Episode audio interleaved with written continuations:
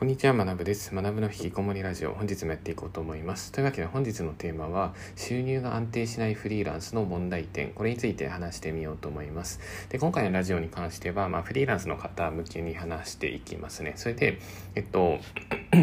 フリーランス続けてるけど、まあ、収入がうまく安定しない方向けですね。で、それで、あの、継続の仕事とかもなんかちょくちょく途切れちゃうし、みたいな。また営業しないとな、とか。あと、自分は普段からしっかり仕事してるはずなのに、なんでこうやってその仕事が途切れちゃったりとかあとなんかあの継続の案件があんま取れなかったりみたいなまあそんな感じでどうしてだろうみたいなまあこういうふうに考えてる方向けにちょっと話していこうと思いますというわけでじゃあ早速本題でであのじゃあ収入が安定しないフリーランスの問題点としてえっとまずこれ聞いてる皆さんに、えっと、次の2つっていうのをちょっと自問自答してみてほしいんですね。フリーランスの方向けなんですけどまず1つ目っていうのがえっと今リピーターのお客さんっていますかね？っていうのがまず1つ目。で2つ目っていうのが、えっと、お客さんがお客さんを呼んでいる状況これって生まれてますかね？でここっていうのがすごい重要なんですね。リピーターがいるか。あとはその今のお客さんか今のお客さんが新しいお客さんを呼んでる、まあ、要するに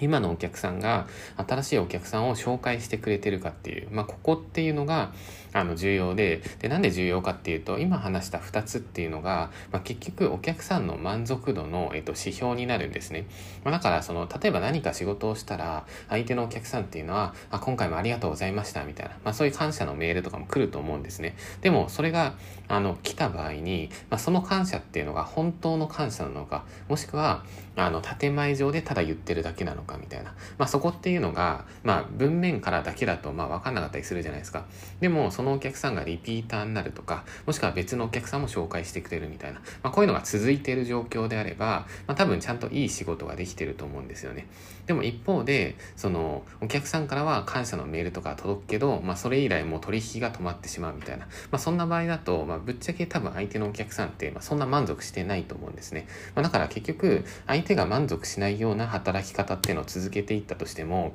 あの新しいお客さんを見つけるそれで取引が終了するままた営業する。でまた新しいお客さん見つける。でそれで仕事をしてそれで終了みたいな。結局そのビジネスっていうのがこうつながっていかないですよね。こう一個一個途切れちゃうわけですよね。でそうするとまあ収入ももちろん安定しないし収入も上がっていかないと思います、まあ、だから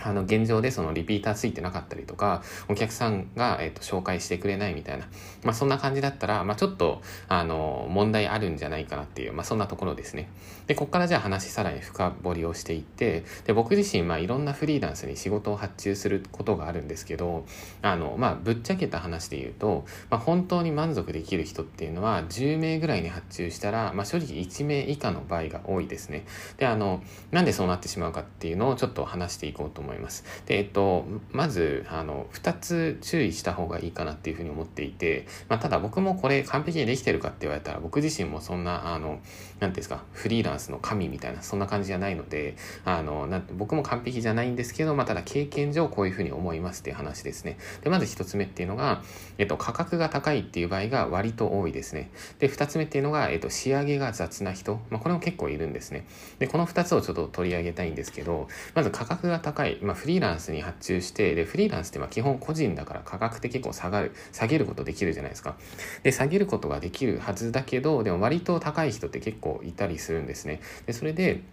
あの僕普段からその自分の安売りはやめましょうみたいな話もしてるので、まあ、それでなんか安く売るの良くないんじゃないですかってあの思う方もいると思うんですけどあのもちろんそうなんですけどでプラスアルファで値付けをする時っていうのはその自分本位で考えるんじゃなくてあの相手の視点から考えていくってことがすごい重要なんですね、まあ、だから今その結構適当に値付けしちゃってる人っていうのはそこにその相手の視点っていうのを入れてみた方がいいと思うんですね。で具体的にどんな感じかっていうとあのよくあるあんまり良くない例としては例えばその相場の価格とか調べるじゃないですか例えばじゃあ web 制作の相場ってまあこれぐらいだなみたいなじゃあ自分もこの価格にしようみたいな。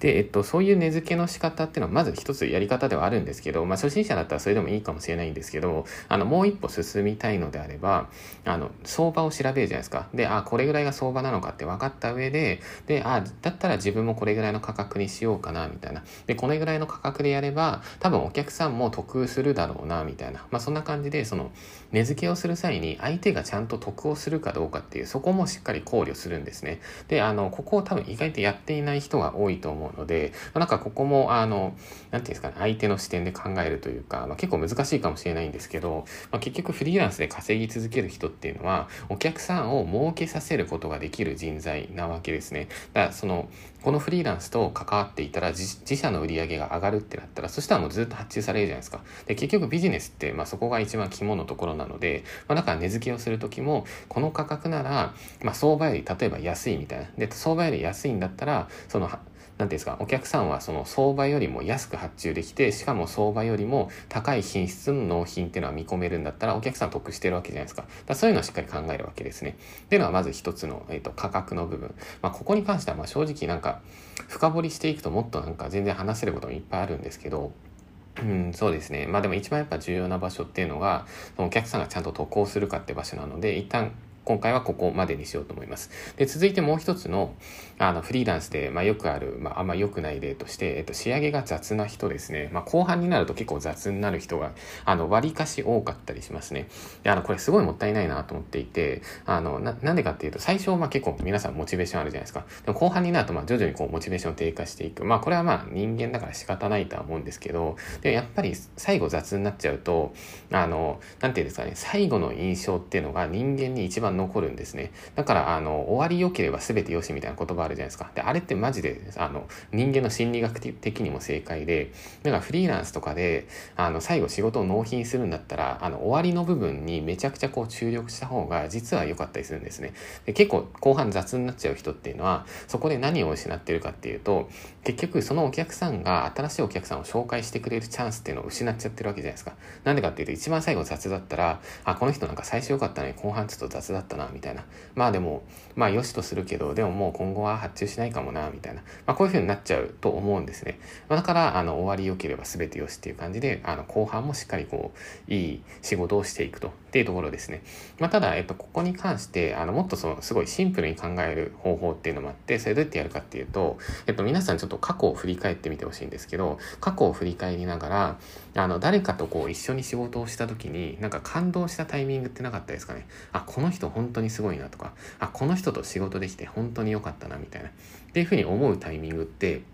あの、少ないと思うんですけど、たまにあると思うんですね。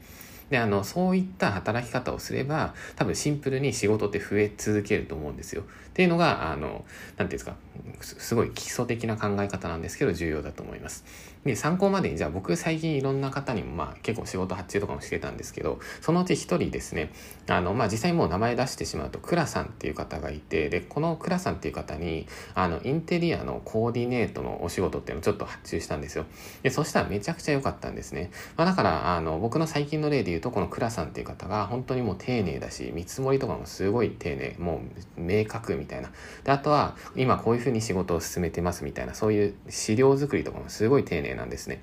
まあ、だからもし、あの、まあ、そんないないかもしれないですけど、インテリアコーディネーターとかを探してる方いたら、えっと、クラさんって方すごいおすすめなので、一応その概要欄とかその台本の場所に、えっと、クラさんのツイッター貼っておきました。っていう感じで、あの、今僕は、えっと、こういった仕事に感動しましたって言って、で、それで、えっと、その方を紹介したじゃないですか。で、これっていうのが結局お客さんがお客さんを呼ぶ形なんじゃないかなと思っていて、ま、だから、あの、相手を、まあ、とりあえず、まあ、とりあえずっていうか感動させるというか、まあ、難しいかもしれないんですけど、そういうことができると、まあ、紹介が入ってくるみたいな。まあ、ここも意識するのもありなんじゃないかなって感じですね。はい。というわけで、と、今回まとめていきます。えっと、フリーランスに実際に発注をしつつ、僕が思うことですね。で、あの、結構厳しく聞こえるかもしれないんですけど、まあ、本当に満足できる人っていうのは、まあ、10名いたら1名以下ですってところですね。で、あとは、まあ、価格が、あの、まあ、どういうその問題点があるかっていうと、まあ、価格が高い人だったりとか、仕上げが雑な人が意外といたりするんですね。で、その価格っていうのはすごい難しいところなんですけど、あの、大切なことはその価格で相手はちゃんと得をしているのかどうかっていう、まあ、そこをしっかりあの考えていく。で、あとはその仕上げが雑っていうところを言うと、あの、過去の仕事を振り返って、あ、この人の仕事すごい良かったな、みたいな、まあ、そういう相手を感動させるような働き方をできると、まあ、そうすると、まあ、その後紹介にもつながるみたいな、まあ、そんなところですね。はい。というわけで、えっと、今回は以上でいいかな。ちょっともうちょい話す、あと一瞬だけちょっと言いたいことあるので、あの、一旦チャプター区切らせてください。